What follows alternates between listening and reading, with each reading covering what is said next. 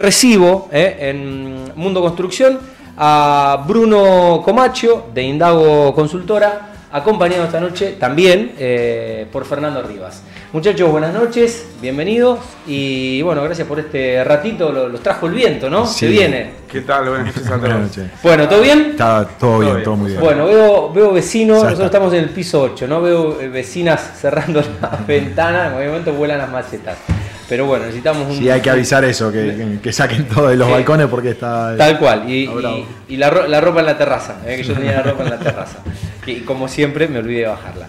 Bueno, eh, antes de meterlos con, con Indago y, y preguntarle, eh, les quiero consultar por, eh, por la experiencia de Beneir. Son Beneirs, no sé quién de los dos, creo que.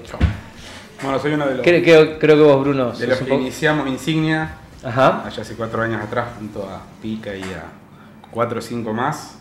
Y bueno, todavía seguimos con eso. La verdad que comercialmente nos sirvió un montón y bueno, la cantidad de relaciones que se generaron fue enorme. Ayer me, me preguntaron, eh, bueno, saludo a todo el Connection, saludo al resto de los equipos también. Ayer me preguntaba el, presidente eh, del Connection, me preguntaban qué es para vos BNI y bueno, eh, lo pensé rápido y salí. ¿qué, qué es para ustedes, qué es para ustedes BNI? Es como un- una granja de relaciones, por decirlo de alguna manera. Eh, muchas veces uno va esperando hacer negocio y te termina llevando mucho más que eso porque conoces un montón de gente Sí, si bien es el propósito o el objetivo, obviamente, ampliar la cartera, facturar más eh, y multiplicar exponencialmente los contactos comerciales, eh, es mucho más enriquecedor que simplemente hacer negocios. Para nosotros, principalmente que somos consultores, también nos da un abanico muy grande de a quién poder referenciar para necesidades que tienen nuestros clientes también. Eh, eh, son socios estratégicos muchas Claro. veces nue- nuestros compañeros. Si es darte vuelta eh, y Sí. pas- pasar una referencia de confianza y, y brindar una solución a, a- a un cliente que está con un, con un problema. Y muchas veces esas soluciones que, que- que ofrecemos, digamos, son con respuesta inmediata, ¿no? Por esto Sí. que se se genera en la relación. Sí. Que por ahí saliendo de- del ámbito de, de BNI y demás, te cuesta más que te vayan a ver, te hagan un presupuesto, Sí. te, te- te den la atención Sí. que a lo mejor se necesita. Sí, y además también se estila un poco eh, la comisión, cosa que no, no es nuestro caso. Claro, también. Es más valorable, ¿no? Ofrecer soluciones y sin ningún tipo de, eh, de comisión. Y nosotros además, sumado a, a todo lo que estamos hablando, bueno, ellos ya estuvieron acá presentes, tenemos una empresa que surgió de BNI, que es el área de mantenimiento de NB, que Diego Alonso y Pablo ya estuvieron acá. Sí. Y bueno, eso es una cosa También. que arrancó hace un par de años como una idea media Sí, De y café. se generó ahí. Sí, sí. y bueno, fue tomando forma, fue tomando forma y este el año pasado como ya lo, lo- lo formalizamos y ya estamos trabajando con varios clientes, así que eso estuvo re bueno y nunca nos hubiéramos esperado que de ahí surgiera Claro. una oportunidad laboral que está fuera de nuestro core business, que es el tema de la consultoría. su- superó la- las expectativas. Eh, bueno, nos metemos en, en Indago. ¿Cómo surge la, la consultora?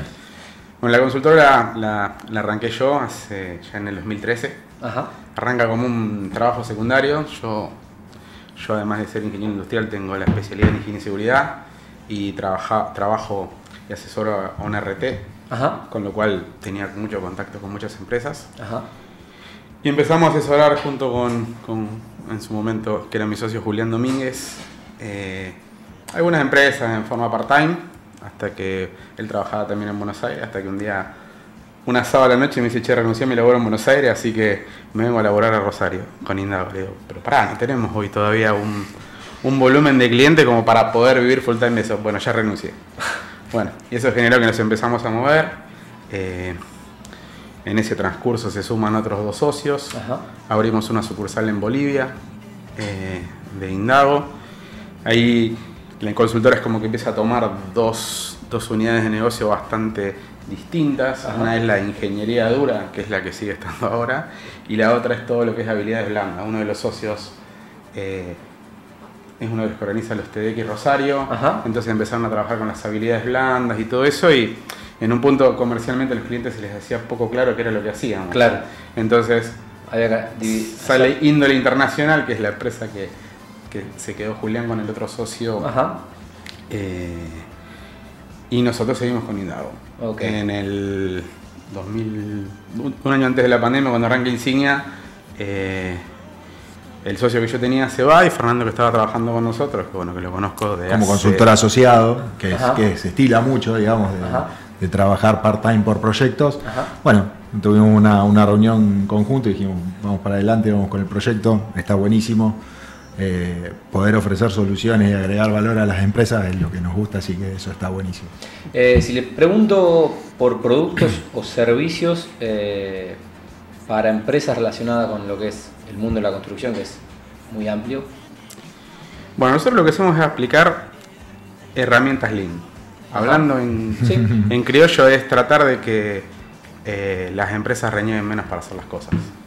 Actualmente cuando terminamos hace poco un proyecto con una constructora de BNI, casualmente, Construye RK. Y bueno, también estamos trabajando con algunas empresas que si bien no son directamente constructoras, son empresas de montaje industriales que están muy relacionados. Y en el rubro encontramos eh, los mismos tipos de problemas en todas las empresas. Eh, problemas de control, problemas a la hora de, delegar, cómo vuelve la información delegada para poder eh, tener un estatus de las obras y la toma de decisiones, pañoles que son realmente a veces un despelote que se pierde un montón de tiempo en logística, en buscar cosas. Optimizar recursos. Problemas a veces de documentación formal que vos necesitas para entrar a una obra y a veces tenés dos o tres días parada la gente en la puerta de la obra porque te falta un papel de higiene y seguridad o porque te falta un papel del camión o porque bueno, todo ese tipo de cosas. Llevamos a un punto de transformación digital de todas estas necesidades entonces la agilidad y la, información está al instante. Entonces eso también es, es muy valorado en las empresas en las que estamos trabajando. Eh, porque la respuesta es inmediata, no necesitas ir y preguntarle a la persona de administración que tiene el papel, no, pensamos en eso, pensamos que cuando se tiene que entrar a la obra, tiene que ser en el horario que se pactó, con el personal que estaba previsto, y bueno, para eso también aplicamos soluciones. Eh, ¿Cuáles son un poco los principales obstáculos cuando ustedes intentan profesionalizar áreas eh, aplicando herramientas? Pero bueno, también es casi una cuestión cultural, ¿no? De, cada empresa tiene su. Ahí, va, ahí va, un poco lo que cultura de lo hacemos así. Eh, un, poco lo que llevamos en, función a nuestra experiencia de, haber pasado por industrias multinacionales, por empresas pymes grandes, digamos, por empresas también eh, de, capital extranjero, más toda la experiencia de Bruno también en lo que es higiene y seguridad, es, bueno, ¿qué evaluación hacemos inicial? Nosotros llamamos etapa diagnóstico, pero en realidad no es una etapa diagnóstico porque vamos trabajando puntos ya para, la mejora continua, que es un poco la filosofía mm, que, que, hablábamos del Lean. Eh, y, y bueno, en ese diagnóstico empezamos a trabajar más que nada con el cambio cultural. El método Lean es un método japonés que justamente habla de la cultura que tienen los recursos de las organizaciones, su estructura de comunicación para poder trabajar de la mejor manera. Entonces, en eso vamos. Y lo que busca de un gran problema, partirlo en pequeños problemas chiquititos y empezar a tener quick, wins instantáneas. Entonces vos, la persona que empieza a trabajar con este tipo de herramientas empieza a ver los beneficios enseguida, entonces es mucho más fácil romper esa inercia cultural, porque ¿qué nos pasa? Yo la verdad que no tengo ni idea cómo se levanta una pared y tampoco me, interesa saberlo, porque no es lo que yo tengo que saber, pero eh, se genera esa brecha de decir, che, vos cómo me vas a venir a decir cómo hacer las cosas. No, nosotros no te venimos a decir cómo hacer las cosas, nosotros nos sentamos con vos, brindándote las herramientas para que vos pienses con tu experiencia cómo hacer las cosas y cómo mejorarlas. Entonces cuando empezás a, a destrabar cosas, se empieza a generar una, una sinergia que después, bueno, se va contagiando a todo el resto de la organización. Se, derrama esa agilización. Eh, ¿Podrían eh, compartir un caso destacado en el que hayan por ahí logrado significativamente eh, una situación más eficiente dentro de lo que es el, rubro y que, bueno, ustedes la recuerden porque realmente fue, fue algo notable y que, que hizo impacto? Mirá, estuvimos trabajando mucho tiempo en una industria que hace proyectos y, si bien está asociada más que nada a los montajes industriales y demás, pero bueno, los proyectos son proyectos, tanto el de construcción como el de montaje, como el de fabricación, eh, donde pudimos desarrollar todo un proceso nuevo para esta organización y, y, eso llevó a que eh, se transforme en, en, una empresa mucho más ágil, con mucho menos costos asociados, o sea, o sabiendo a dónde estaban aquellos costos que se podían absorber, que se podían mejorar, e, ese, ese, digamos, ese dinero recuperado, volver a invertirlo para ser más ágiles de nuevo y eh, bueno, pasamos de, de, de manejar tiempos de, proyectos en varios meses, digamos, y con meses de atraso, a tener semanas de atraso, que eso en cuanto a costo y número en una obra es, un montón. En obra muchísimo. El, tiempo es dinero. Exacto. Em, ¿Qué papel juega la seguridad eh, y la higiene en el la higiene y seguridad, perdón, en el sector de la construcción y cómo están abordando estas tareas para digo mejorar el, el desempeño y lo que es el bienestar laboral. Pues hablaban de la, de la comunicación, ¿no? de que las áreas eh, estén conexas y que, bueno, que sea uniforme el funcionamiento. Bien, ahí tenemos dos approaches a eso. Uno es la prestación del servicio de higiene y seguridad. Nosotros es una unidad de negocios que está dentro de la consultora, pero actualmente la estamos brindando como un servicio anexo a las constructoras que nos contratan para, para hacer todo el resto de la transformación. Desde el otro punto de vista, bueno, obviamente que hoy conseguir recursos humanos buenos eh, es difícil, entonces el hecho de la seguridad de que una persona se te accidente, no solo el costo de no tenerla, sino todo el problema que trae aparejado. Eh, entonces, bueno, es importante tener un sistema dentro de lo que es higiene y seguridad para que la persona que va a hacer un control una obra lo tenga bastante simplificado y sepa qué cosas ver en cada etapa de la obra y cuáles son los riesgos asociados a eso. Entonces nosotros buscamos estandarizarlo de esa manera. Sumado a eso, vos tenés hoy en Santa Fe el Ministerio de Trabajo que está continuamente al acecho a ver qué puede encontrar en las obras con suspensiones, multas y todo lo demás.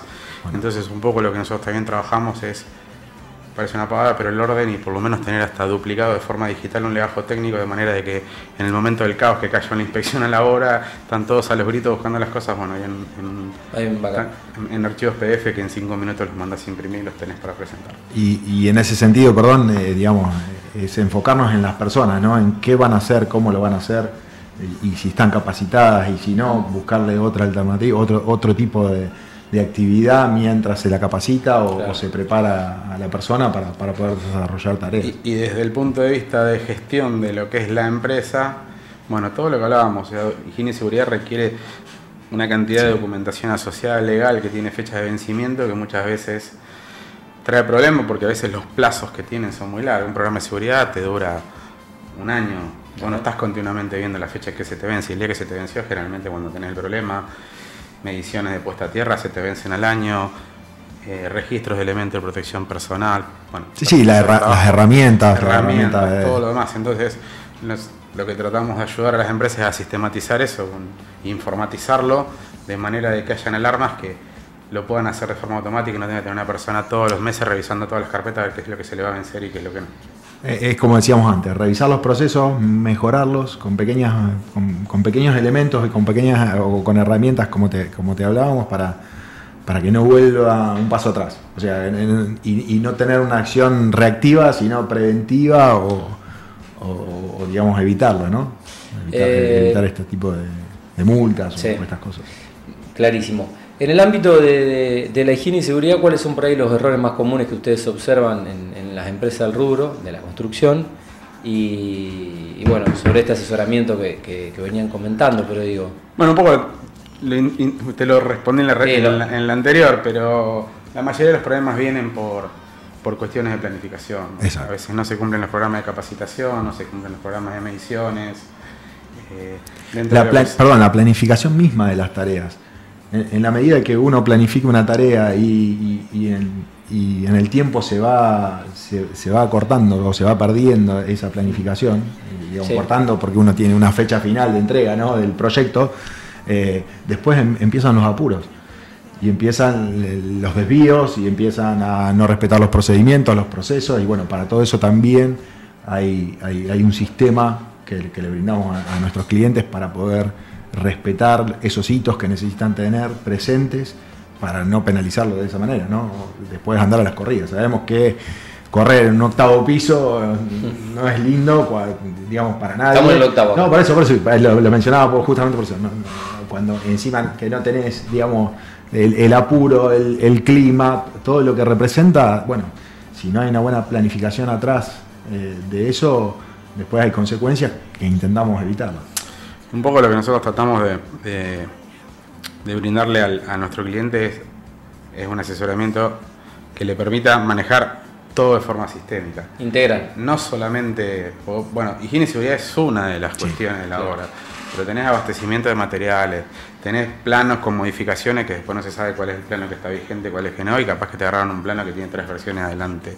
Eh, todo el tema terminan haciendo algo que después tienen que volver a hacer o, de cerrar un certificado para cobrar al cliente y no saben hasta dónde se avanzó la obra, cuántos fueron los adicionales, cuáles fueron las cosas que no se hicieron.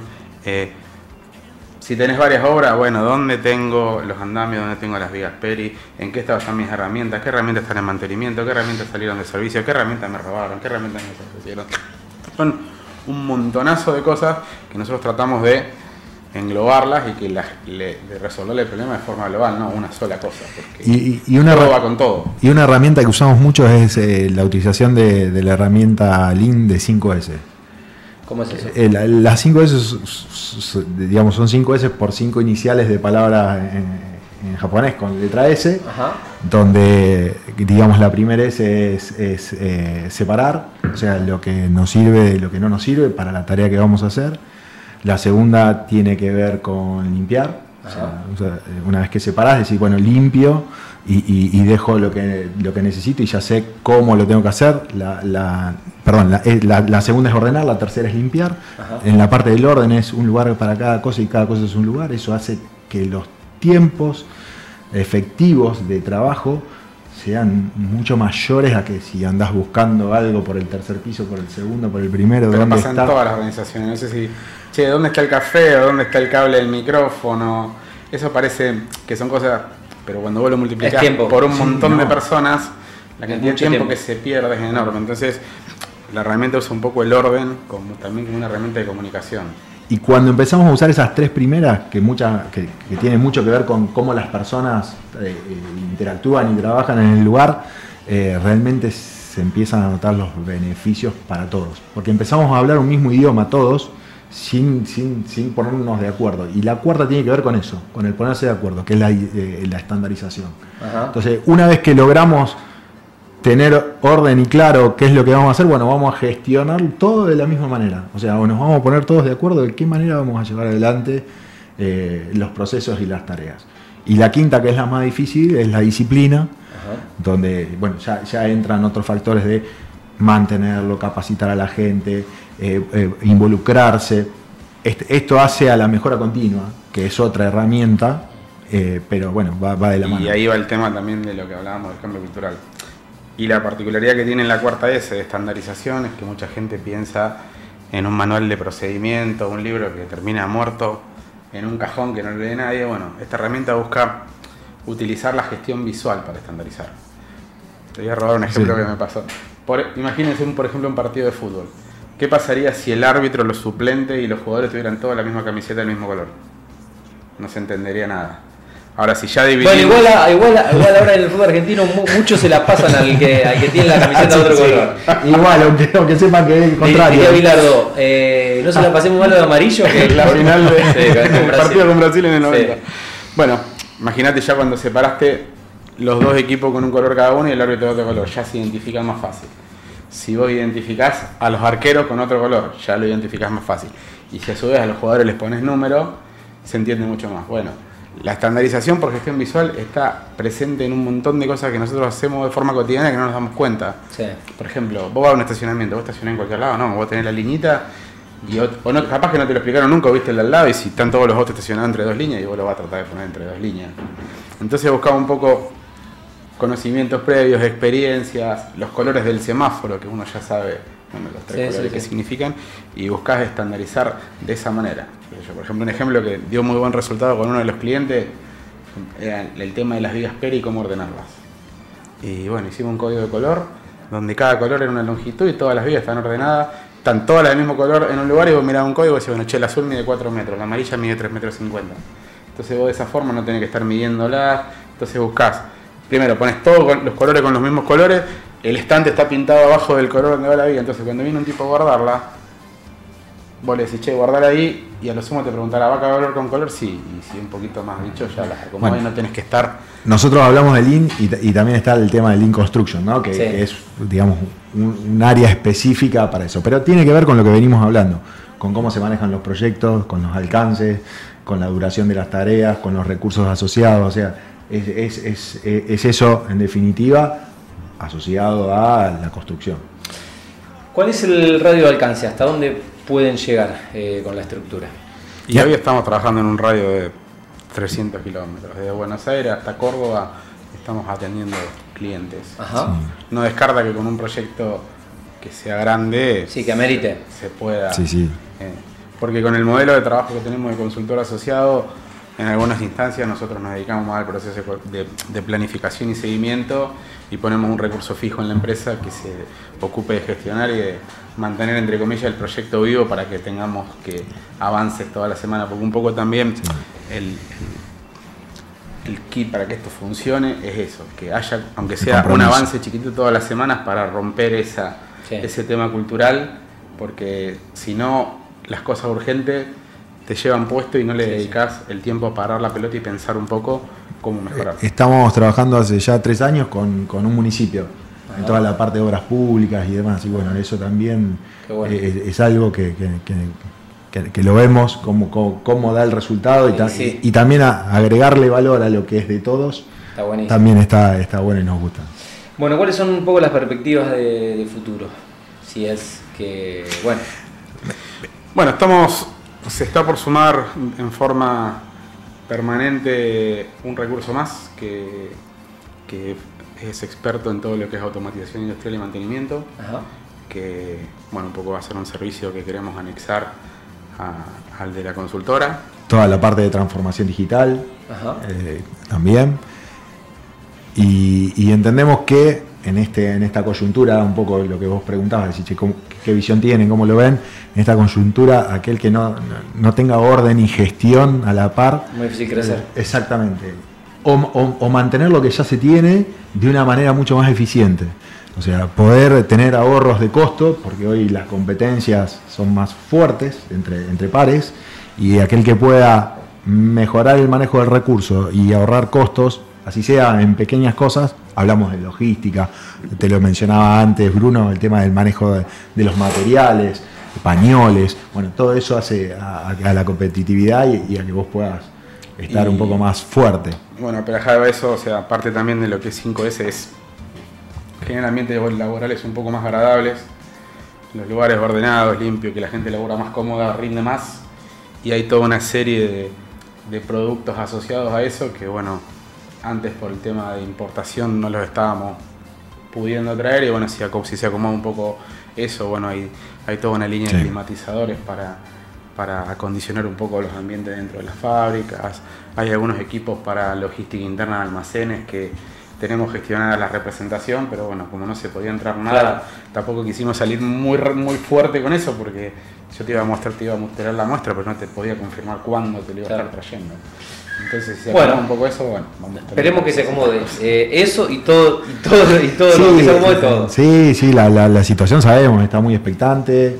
Dependemos mucho hoy de- del poder político y, y también, de, como en esta zona sabemos, de una, de una buena cosecha y de que haya inyección de, de inversiones y que esas inversiones se repartan. Hasta el año pasado también hubo muchas líneas de subsidio para todo lo que es las inversiones en consultoría, con lo cual también eso alivia, bueno.